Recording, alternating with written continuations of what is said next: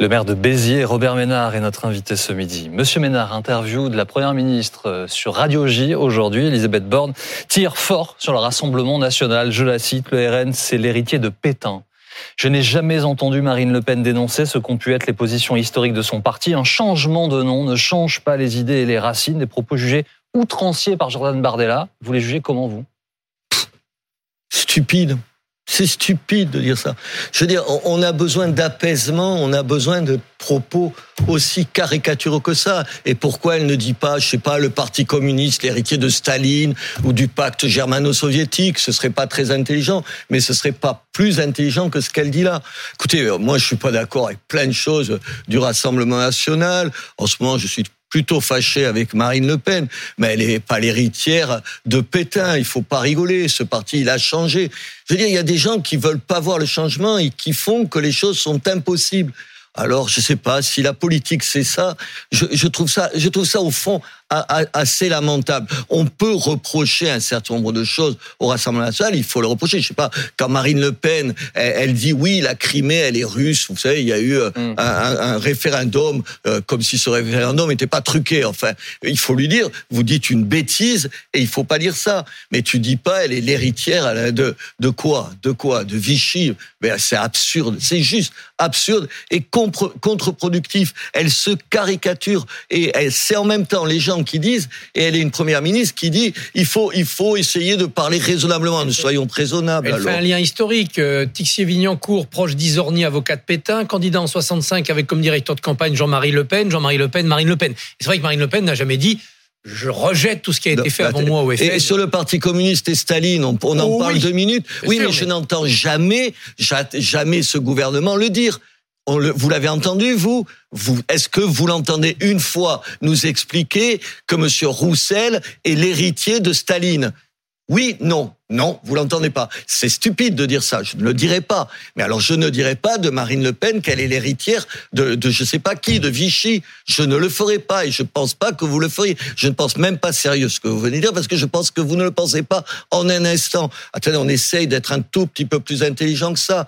Mais la politique, c'est ce jeu caricatural qui rend impossible, impossible tout débat un peu sérieux. C'est plutôt Zemmour qui a essayé de réhabiliter Pétain dans la dernière campagne. Là, je parle, pas, je parle pas de Zemmour. Vous me posez la question. Zemmour, Zemmour, il représente pas ce que représente le Rassemblement national. Et on peut encore une fois ne pas aimer Marine Le Pen. Moi, je la critique sur bien des points.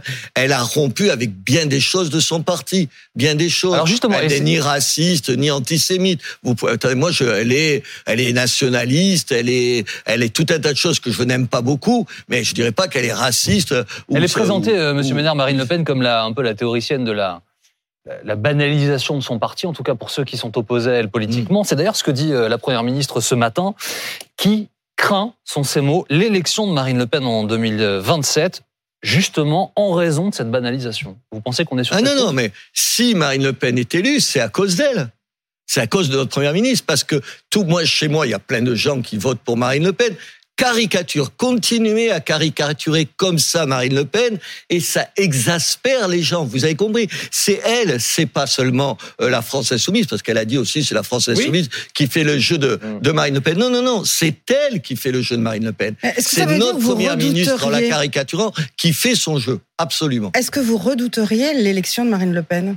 Je pense qu'aujourd'hui, la France, elle a besoin d'apaisement. Donc elle pas de Marine Le Pen. Elle a besoin d'apaisement. Je vois que le Rassemblement national évolue, qu'il évolué assez. Je ne le pense pas. Je citais la Crimée sur les positions européennes. Ils ont beaucoup évolué, mais, mais pas assez à mon goût. À mon goût. Enfin, elle peut se foutre aussi de ce que je peux bien penser.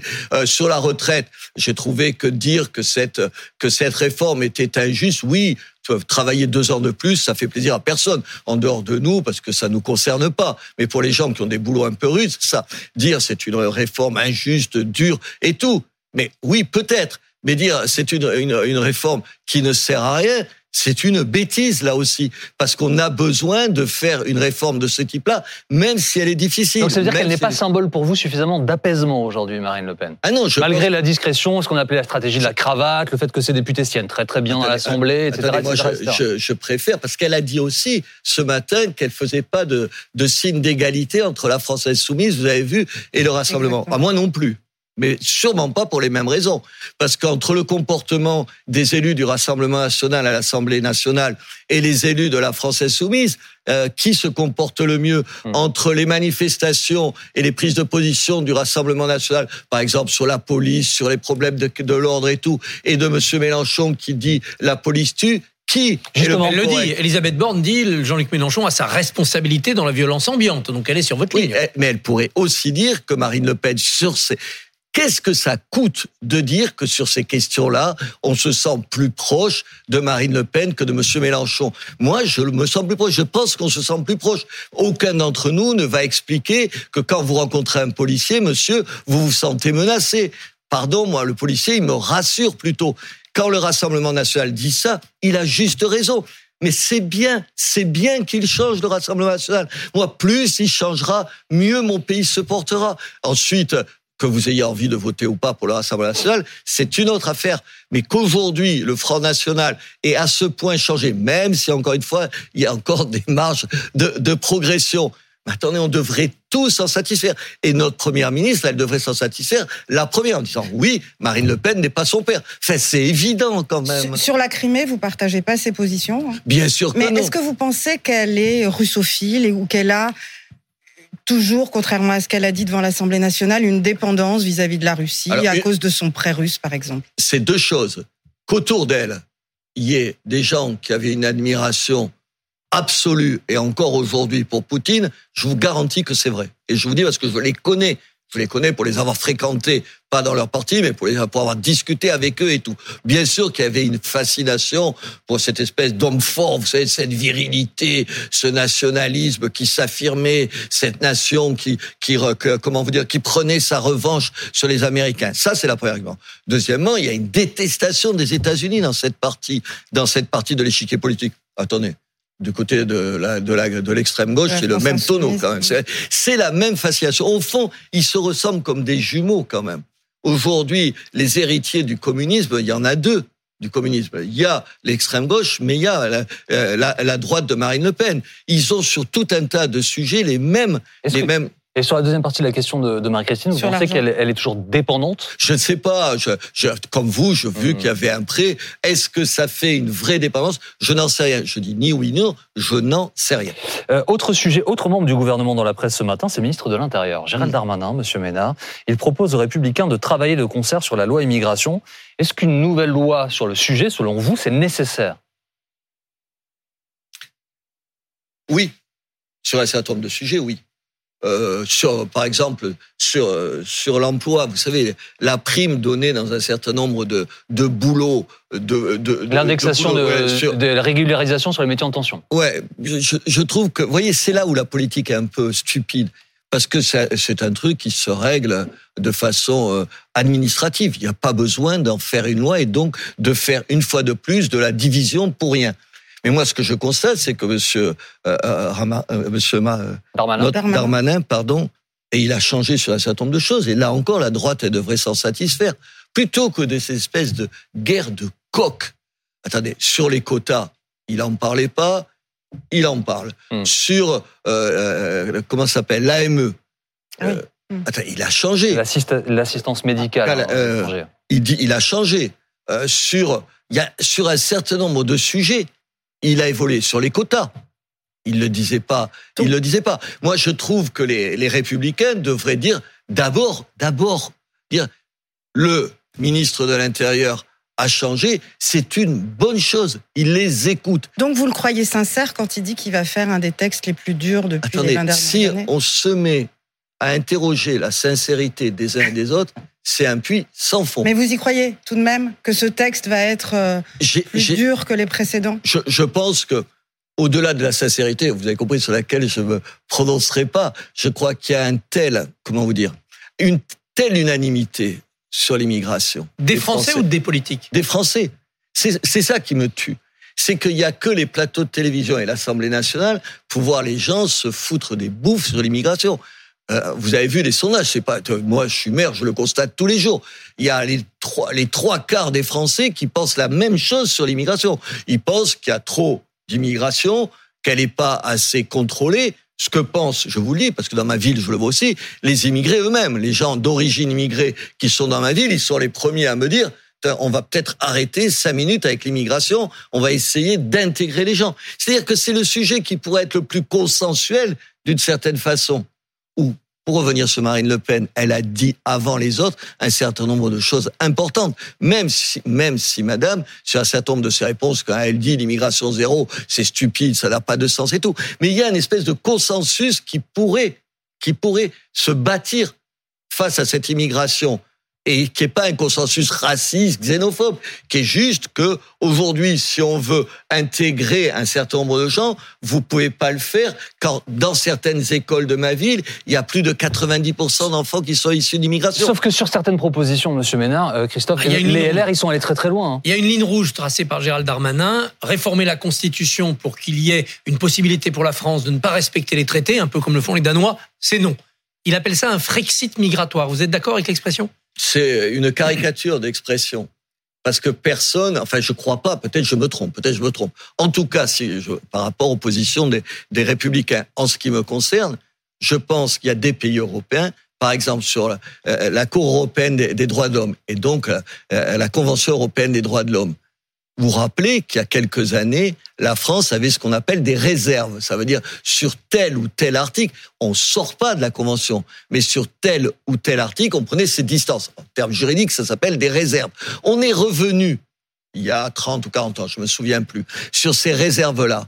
Je pense que la France devrait prendre un certain nombre de réserves sur tel ou tel article. Vous avez compris, c'est pas une révolution, c'est pas rompre avec l'état de droit, juste prendre un certain nombre de réserves qui nous gênent dans une comment ça s'appelle? Dans un combat contre les passeurs, contre une immigration qui est une immigration financée, qui finance les passeurs. Je pense qu'il serait possible. Il n'y a pas besoin de, changer la Constitution pour ça. Attendez, il y a juste besoin de prendre ses distances avec tel ou tel article c'est pas ce que de la Convention des droits de l'homme. C'est pas ce que demandent les LR quand même, hein, bah, qui demandent à ce qu'on ne. Je suis pas obligé d'être d'accord avec tout ce que disent les LR. Donc le Frexit je trouve qu'ils ont raison. C'est pas si faux que ça. Attendez, mais même les LR, ils ont évolué. Attendez, quand même. Je veux dire, aujourd'hui, euh, ils font une leçon à Darmanin. Ben, moi, si j'ai été mauvais esprit, j'essaye de pas l'être. Je reprendrai leur position il y a, je sais pas, sous Chirac, par exemple, et on pourrait, on pourrait pouffer de rire quand même deux minutes sur leur position alors. Et je, attendez, mais je veux pas le faire parce que je trouve que c'est très bien que les LR aient changé et pris en compte la réalité telle qu'elle est. C'est pas droitisé ou quoi, je le pose pas comme ça. C'est juste la réalité. Aujourd'hui, c'est un vrai problème l'immigration. Et pour les immigrés eux-mêmes, si on veut bien, encore une fois, intégrer un certain nombre de gens, vous pouvez le faire quand les gens, euh, comment vous dire, sont aujourd'hui pas hyper majoritaires, par exemple, dans un certain nombre de classes et d'écoles. Vous soupçonnez les LR de, finalement se moquer un peu de l'immigration, mais simplement de tendre un piège politique au gouvernement. On fait un texte inacceptable par la majorité, ils pourront pas venir, ils pourront pas faire voter le leur, on a coincé le jeu. J'espère qu'ils vont arriver à un compromis, enfin. Je veux dire, moi, quand quelqu'un me fait un certain nombre d'avancées qui vont dans mon sens et dans le sens de ce que je crois, j'essaye de trouver un terrain d'entente. Il me semble que la politique, c'est ça. Ah, malheureusement, malheureusement, ou sur quoi vous mettez le, doigt, monsieur, c'est les logiques de parti. Apprendre ou à laisser, a dit Olivier Marleix. Ça, c'est des postures. Enfin, j'espère que ce sont des postures. C'est pas sérieux. Mais est-ce que vous êtes inquiet d'une potentielle nouvelle utilisation du 49.3 Et je précise, que le gouvernement n'a droit qu'à un seul 49.3 par session parlementaire hors texte budgétaire. Donc ça veut dire qu'en gros, c'est euh, une seule occasion pour le gouvernement.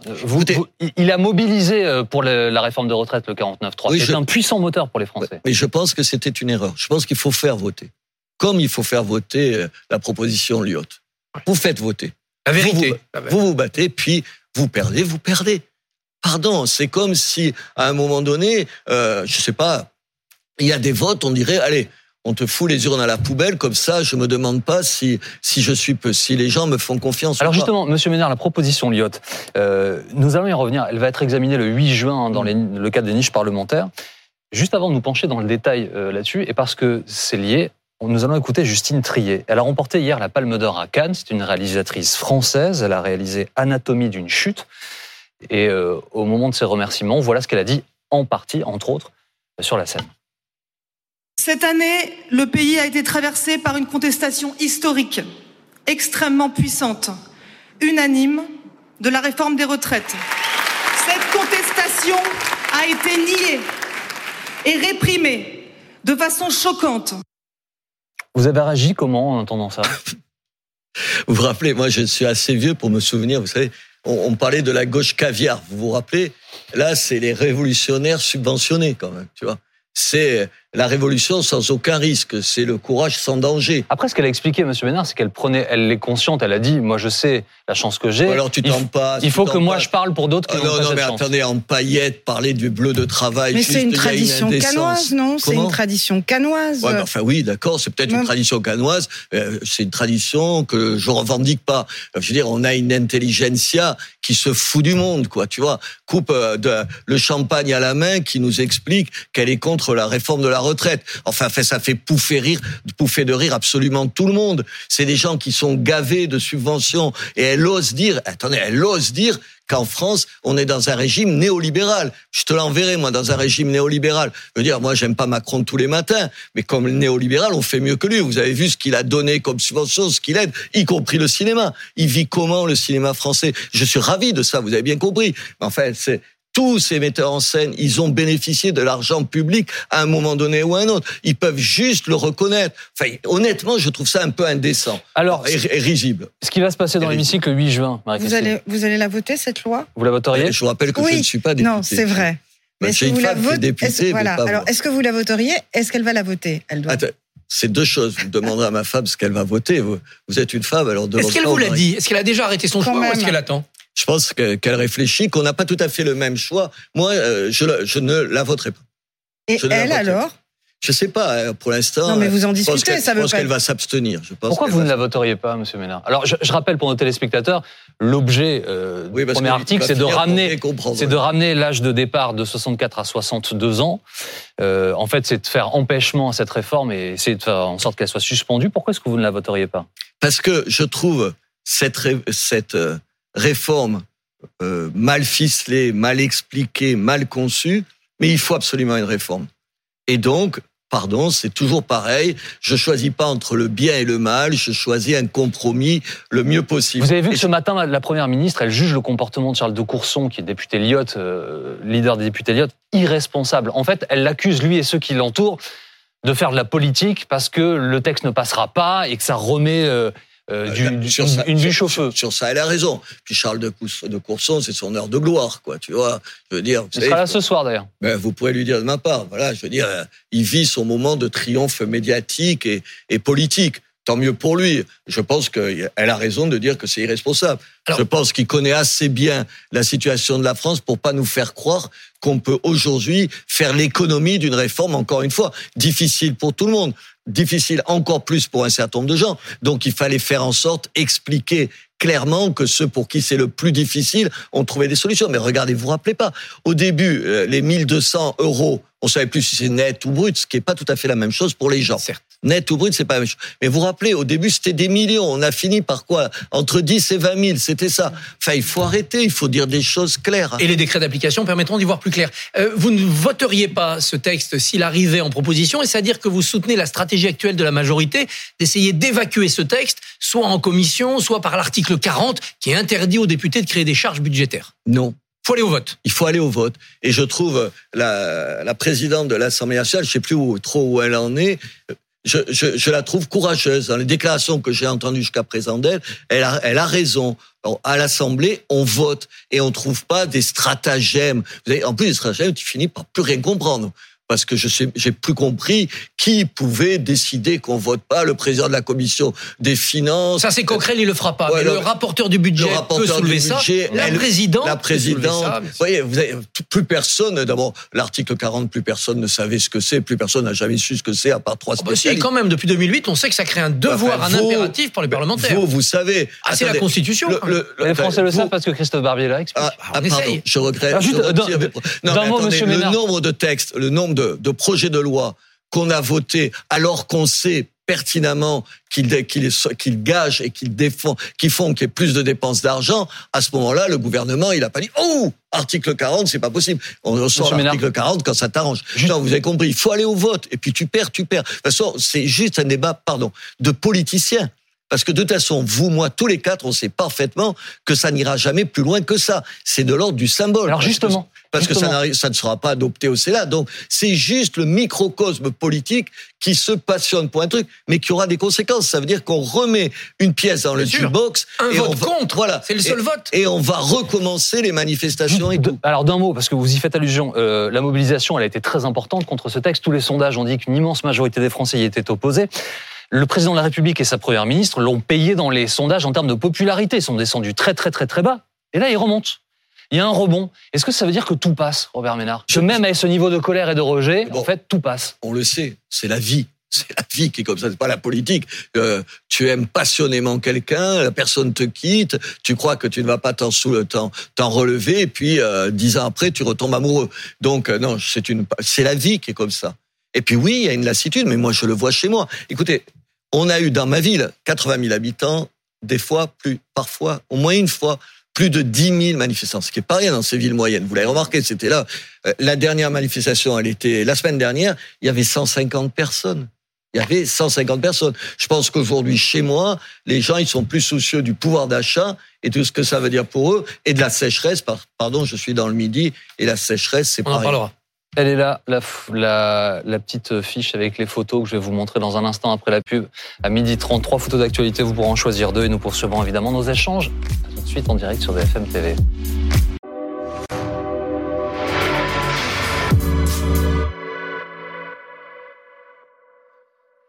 BFM Politique en compagnie du maire de Béziers, Robert Ménard. Monsieur Ménard, voici trois photos, elles apparaissent derrière moi. Vous allez pouvoir en choisir deux. Vous allez voir un hexagone apparaître. Vous allez voir les visages d'Erdogan et de Kılıçdaroğlu, c'est l'élection euh, euh, présidentielle en, en Turquie, et puis les hommages à la jeune Litse. Troisième photo. Quelle première photo choisissez-vous? Hexagone, faut expliquer peut-être. Ouais. Je vais expliquer tout de Bon, suite. après Merci mon choix, Christophe. que les, règles du jeu, les règles du jeu La, la troisième, c'est quoi? Sont les hommages à la jeune Lindsay devant son collège. Ah oui, je sais pas. L'hexagone, parce que je Allez. suis curieux de savoir Alors, je vais ce vous que c'est, expliquer. c'est tout. En fait, il y a un amendement. Eh ben, euh, je suis très content que vous choisissiez cette. euh, Ouais. cette Ah, il avait euh, envie, oui. Il avait envie. Ouais. Oui, parce que c'est un peu C'est passé pas sous pour les vous faire radars. plaisir que j'ai choisi, je savais pas. hein. C'est gentil. Un amendement a été déposé par le député guadeloupéen Olivier Servat, amendement soutenu par LFI, soutenu par le gouvernement dans le cadre de la loi de programmation militaire. Cet amendement propose de supprimer le mot métropole au profit du mot hexagone. Euh, si le texte est voté, ce qui est probable, le mot métropole va disparaître de tous les textes officiels parce qu'il sous-entend une dimension de colonie et de pays colonisateur et il sera remplacé partout par le mot hexagone. Ah ouais, ça vous fait réagir? Ça me, les bras m'en tombent, tu vois. Ah bon? Ah oui, oui, c'est comme quand je discute avec, euh, je sais pas moi, l'éducation nationale et que les gens me disent, et que je dis cantine, ils me disent, ah non, non, restaurant scolaire, tu vois. C'est la même chose. Vous le mettez au même niveau Parce qu'en fait, ce que- ce qu'explique ce député, M. Ménard, c'est qu'il donne la définition dans le dictionnaire du- de métropole qui est attachée à des colonies. Si ça lui fait plaisir. Si ça. Honnêtement, c'est ça le problème des territoires d'outre-mer. C'est vraiment ça. On va régler les problèmes en changeant le mot. On est dans un monde qui fait que ça à longueur de temps. Je peux vous en citer 50 exemplaires. Avant, c'était euh, tout à, des gens chez moi, ils voulaient qu'on parle, ils détestaient le mot province. Vous savez, province, ça fait provincial. Moi, je trouve que c'est un joli mot. Tu peux en faire 50 fois. On est les spécialistes de querelles sans beaucoup de Oui, sens. mais il y, a- il y a une dimension spécifique par rapport à cette mémoire blessée du temps colonial. C'est comme ça qu'on a euh, euh, dit qu'il fallait plus appeler tête de nègre des gâteaux, qu'on change même les dix petits nègres. Il y a une dimension cancel culture critiquable. Ah ouais. Puis il y a aussi une dimension compassion peut-être qu'il peut avoir. Et les pe- dix petits nègres de- d'Agatha Christie, vous pensez que ça a changé quelque chose? Moi, je trouve ça ridicule. Pardon, j'ai le droit de. L'effet que- consolateur, vous le prenez pas en compte, éventuel. hein. Moi, je pense que non. Je pense que les questions, elles se posent pas comme ça. Les questions, elles se posent comment, dans un certain nombre de territoires d'outre-mer, vous voyez un chômage comme il y a, vous voyez les prix. On parlait tout à Mm. l'heure du pouvoir d'achat explosif. La santé. Voilà, la santé. Qu'est-ce qu'on fait pour ça? Mais alors là, ce, ce genre de truc là, c'est. Allez, il nous reste deux photos. c'est tellement plus facile. C'est-à-dire, c'est plus facile, vous avez compris, de changer Les le mots mot que la que de changer la réalité. Il nous reste deux Mais on photos. est très très bon en France pour ça, très bon. Les visages des candidats au deuxième tour de l'élection présidentielle euh, turque ou euh, les hommages à la jeune Lindsay qui s'est suicidée.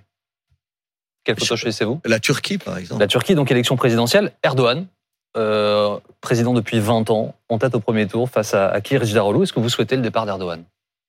Ben, tout le monde le souhaite pour le remplacer par qui? Moi, je connais, je vous rappelle quand même. Moi, j'étais le patron de Reporters Frontières. Je suis interdit de séjour en Turquie, donc je peux plus y aller. pour avoir dénoncé, c'était les militaires à l'époque. Vous vous rappelez, c'était le chef d'état-major qui faisait la, la pluie et le beau temps. Quand Erdogan est arrivé au pouvoir, pour tout un tas de gens, y compris dans le domaine des droits de l'homme, c'était une avancée. il faut juste avoir un tout petit peu. Vous avez vu comment le mec a évolué pour pour continuer à pour pour arriver à un régime autocratique. comment? Ouais, au régime où il est flattant les les réactions religieuses les plus rétrogrades, les plus archaïques et tout. Je ne suis pas sûr pour avoir entendu son opposant comment il a tenté entre les deux tours de séduire l'extrême droite, qui est encore pire qu'Erdogan euh, euh, euh, turc. Je ne suis pas sûr que ce garçon, je lui ferai une confiance absolue. Ça, c'est la, la, première réalité. La deuxième, c'est que ça doit nous interroger. Quand même, je, il y a eu plein d'élections truquées euh, en Turquie. C'était quand même une spécialité turque, les élections. Là, j'ai eu l'impression, en tout cas, que ça l'avait été un peu moins que d'habitude. Il y aura un million d'observateurs de l'opposition dans les bureaux de vote aujourd'hui. Donc, un peu moins que d'habitude. Je vous rappelle que de temps en temps, on prend nos désirs pour la réalité, les Occidentaux. On pensait qu'il était discrédité parce que euh, économiquement, euh, ça allait mal. Qu'est-ce qu'on découvre? En fait, qu'est-ce que moi je découvre? C'est que la motivation du vote, et je pense que ça nous intéresse là nous-mêmes, elle n'est pas forcément le pouvoir d'achat.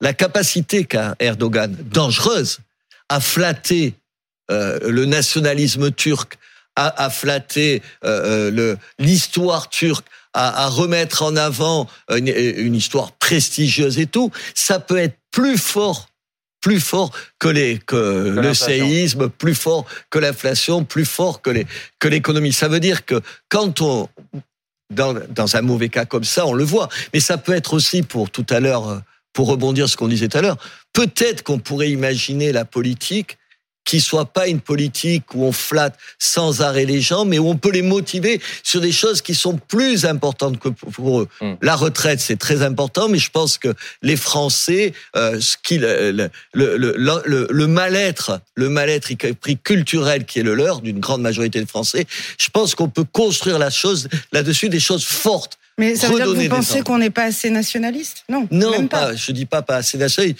Je pense que la politique, on l'a fait mal. On l'a fait euh, avec euh, des sondages, vous savez, comme comme boussole. Je pense que les Français, on peut leur parler. on pourrait leur parler différemment et, les, et, leur donner, je sais pas, les entendre différemment. Est-ce que ça vous parle du coup lorsque le président de la République s'adresse aux Français et utilise le mot de décivilisation Il l'a fait cette semaine, ça a provoqué une, une polémique euh, importante. Et qu'est-ce que ça signifie pour vous ce mot? Là aussi, c'est quand même invraisemblable. Moi, quand il dit décivilisation, euh, je connais euh, Renaud Camus, donc vous voyez, je, tombe C'est le titre d'un de ses ouvrages. penseur, euh, penseur d'extrême droite. Très bien, mais enfin, je connaissais pas et j'ai découvert. Vous voyez, ça sert à quelque chose. J'ai découvert Norbert Elias que je connaissais pas et donc je me suis penché. Sociologue qui utilisait le terme avant bien lui avant, dans les années 30. Bien avant. Attendez, plutôt que de faire une discussion tout à l'heure métropole, c'était quoi Hexagone mm. et, et, et métropole. Est-ce qu'on peut se demander si oui ou non, il a raison de dire qu'il y a un problème? En gros, qu'est-ce qu'il veut dire? Qu'il y a un problème qui dépasse la politique, qui dépasse la politique. Moi, je pense qu'aujourd'hui, il y a un mal-être, un, un malaise dans notre civilisation. C'est un autre titre d'un autre livre de quelqu'un d'autre il y a qui renvoie à quelque chose de plus grave que la politique. Vous ne pensez pas que c'est simplement une crise du civisme que nous traversons, c'est-à-dire on respecte plus l'élu, on respecte plus le policier, l'instituteur. Faut reconstruire des autorités parce qu'un système de valeurs s'est effondré, mais on n'est quand même pas dans une crise de civilisation sur le retour au chacun pour soi, la loi de la jungle, la barbarie. Non, je, je pense d'abord, je pense qu'il y a, euh, par exemple, pour nos gosses, je pense qu'on les élève, mais qu'on n'arrive pas à bien les éduquer. Moi, je suis sidéré de comment ça se passe dans un certain nombre d'écoles. Je vous jure, Mmh. la violence des propos, comment les gens interpellent euh, l'instituteur comme jamais vous n'auriez imaginé, même en étant mauvais, un mauvais garçon, euh, le faire. Je crois qu'il y a... Et la violence contre les élus C'est dangereux d'être maire aujourd'hui? Moi, je me sens pas en, en, en, danger chez moi, mais moi, on m'a cassé la gueule. Il y a quelques années à côté de à côté de Bordeaux, invité par d'autres, par des élus de à côté de Saint-André de Cubzac, c'est un petit village. Quoi. Et c'était suite à une prise de position. Pas, pas du tout. J'arrivais pour parler avec des élus, ils ont attendu que j'arrive, ils m'ont cassé la gueule, des mecs de gauche. À ce moment-là, d'ailleurs, je vous ferai remarquer que j'ai vu aucun, ah, attendez, aucun maire aucun élu, à part la poignée d'élus de la droite de la droite, qui a levé le petit doigt. Il n'y a pas eu un ministre qui a dit c'est scandaleux. Je suis juste le maire d'une ville qui existe en France. Il n'y a personne qui a trouvé scandaleux. Je dis pas, moi, attendez, moi, je, je, me demande pas quand je proteste la couleur politique des gens. Ça ne me vient même pas à l'esprit. Pardon, ça vient à l'esprit d'une majorité des gens. Oui, ce qui se passe. Euh, attendez, je suis sidéré dans dans le quartier dans le quartier où j'ai passé mon adolescence à Béziers. Il y a des gens qui qui préparent des guet-apens pour les pompiers. Enfin, je sais pas, Madame, Monsieur, les pompiers, c'était quand même. On a tous eu envie d'être pompiers, mais c'était quand même des gens qui sont formidables. On les aime tous, les pompiers. Il y a des gens qui les caillassent, les pompiers. Et je pense que c'est pas une réponse politique. On n'arrive pas qu'avec la politique. Et je pense que M. Macron a raison. Ce, au-delà du mot, au-delà de la polémique du mot, dont je trouve qu'elle n'a aucun intérêt, je trouve qu'il a raison de dire qu'il y a un problème plus grave qu'on ne réglera pas. Euh, Marine Le Pen arrive demain au pouvoir, elle règle pas ce problème-là. Mm. Comme ça, vous l'aurez, vous faites pas ça et vous le réglez. C'est pas vrai. C'est pas vrai. Euh, quelques questions euh, très concrètes, Monsieur Ménard. Pour commencer, une réaction, s'il vous plaît. Euh, on a appris que le gouvernement souhaiterait transférer des, milliers de sans-abri qui se trouvent à Paris vers les régions de France, hors Corse et, Hauts-de-France, euh, dans la perspective des Jeux Olympiques, avec un argument l'afflux de touristes va remplir en fait les hôtels et donc les solutions d'hébergement. Est-ce que vous êtes concerné, vous? Mais nous, on a deux CADA dans ma ville, deux centres d'accueil pour les demandeurs d'asile. J'en préside un des deux. Et je peux vous en parler. Alors là, je peux vous en parler. Est-ce qu'on vous a dit que vous alliez recevoir des sans-abri euh, parisiens, pardon pour l'expression pour, euh, On nous en a pas proposé, mais ce serait un vrai problème dans ma ville. Parce qu'aujourd'hui, sur les sans-abri à Paris, il y en a à Paris, en France, mais la plupart sont à 90% sont à Paris, enfin ou dans la région parisienne, soyons mmh. plus précis. Je veux dire, il y en a 30%, un sur trois, un peu moins d'un sur trois pour être tout à fait, qui sont des déboutés du droit d'asile. C'est ça la réalité. Moi, je, je me suis battu toute la vie pour le droit d'asile. C'est l'honneur de notre démocratie, le droit d'asile. Quand quelqu'un est menacé dans son pays pour ses idées, sa religion, sa sexualité, tout, notre rôle, c'est de lui ouvrir les portes. Aujourd'hui, l'an dernier, l'an dernier, plus de 137 000 exactement. Jamais on a accueilli autant de demandeurs de droit d'asile. Moi, je suis contre, par exemple, les quotas sur les demandeurs de droit d'asile. Je pense. Darmanin. Oui, il a raison. Darmanin dit qu'il n'y a pas de quotas. Mais moi, je peux être critique sur un truc et dire que sur ce point, il a raison. Et la demande du droit d'asile euh, dans les pays euh, d'origine Je ne saurais pas vous dire parce que je ne sais pas si c'est même faisable. Parce que hmm. dans tout un tas de régimes, enfin que je connais, moi, ça a été mon boulot pendant 20 ans. Il faudrait mettre en place des hotspots, en fait. Là, tu vois, aller dans l'ambassade, près de l'ambassade de France, quand je pense que ça peut être compliqué. Mais non, mais sur, sur ça, un tiers des, sans-abri aujourd'hui sont des demandeurs d'asile déboutés. Le droit d'asile, je vous ai dit à quel point j'y suis attaché, mais aujourd'hui, il est détourné.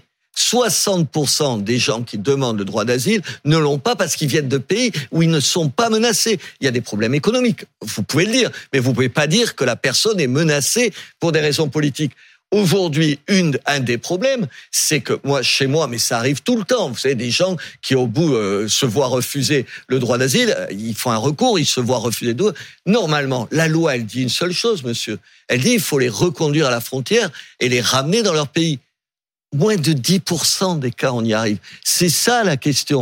Mais c'est vrai que c'est plus compliqué c'est plus compliqué à mettre en œuvre, on a bien de mal à le faire, que de dire on va les prendre et les mettre dans la région. Les gens, le problème de fond, c'est celui-là. Mais il est compliqué. Je dis pas que c'est facile à faire. Regardez les pays du Maghreb, on leur a dit vous aurez plus de visa.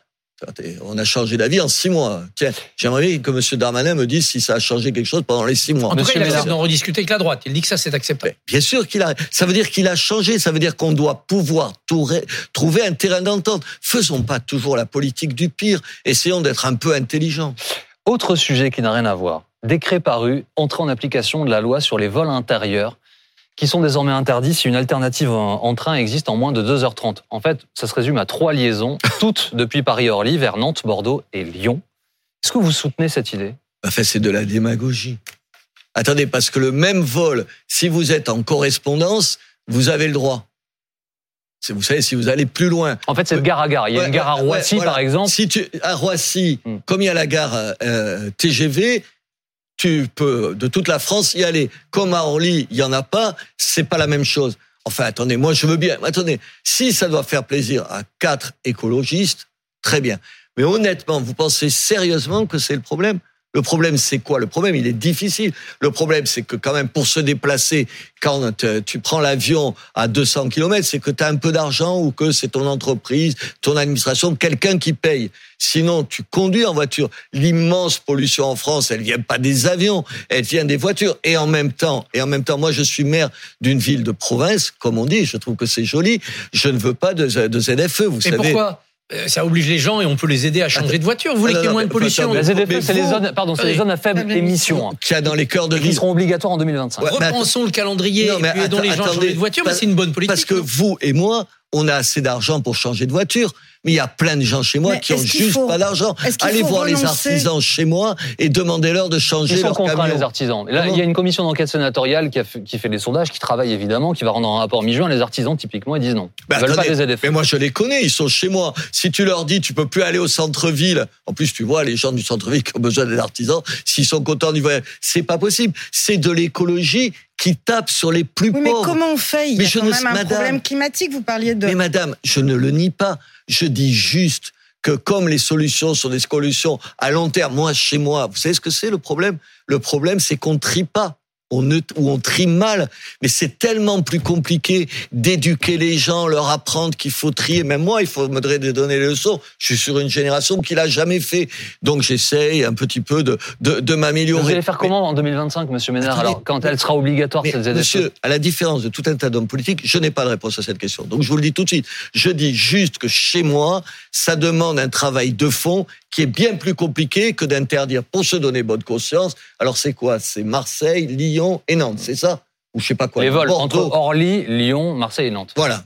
c'est Bordeaux et Nantes, pardon. C'est un gadget. Vous êtes bien d'accord? C'est quand même un gadget. Ça Est-ce que vous pensez, comme Emmanuel Macron, qu'il faut faire une pause sur certaines normes réglementaires européennes en matière d'environnement? Si j'ai envie d'être bien dans l'air du temps, je dis, il a tort. Quand même, l'écologie passe avant tout. Et non. Je suis maire d'une d'une ville qui est qui euh, est entourée d'un océan de vignes, d'un océan de vignes. Les viticulteurs aujourd'hui qui ont fait pour un certain nombre le choix d'une euh, d'une d'une agriculture raisonnée, même pas d'agriculture bio. Vous leur demandez ce que ça leur a coûté et s'ils sont ils peuvent se passer d'un certain nombre de traitements, allez leur demander la réponse. Alors moi, je dis juste une fois de plus, je comprends les choix qu'on doit faire, mais je dis, je vis aussi avec des gens vous au quotidien. vous évoquez l'angoisse de la sécheresse. Il y aura de l'eau à Béziers cet été On pourra remplir sa piscine ou pas? Ah, Les piscines, non, non, là on va s'arrêter. Piscine personnelle? Bah, non, non, mais bien sûr. Mais attendez, mais ça pose des problèmes pour la, pour la ville, pour le maire que je suis. Dieu merci, j'ai un préfet intelligent avec qui je peux arriver à discuter. Dieu merci, malheureusement, j'ai eu des préfets qui faisaient que de la politique à Béziers. J'ai un préfet et j'en ai discuté avec lui. Je dis, je vous prends un exemple. Alors évidemment, il, va y avoir des, euh, Dieu merci, des exceptions. On joue au rugby chez moi. J'ai refait la, la, la, la pelouse du stade. Vous savez combien ça coûte de refaire une pelouse? Je pense que non, vous n'avez aucune raison de savoir. Ça coûte deux, ça nous a coûté 2 millions et demi.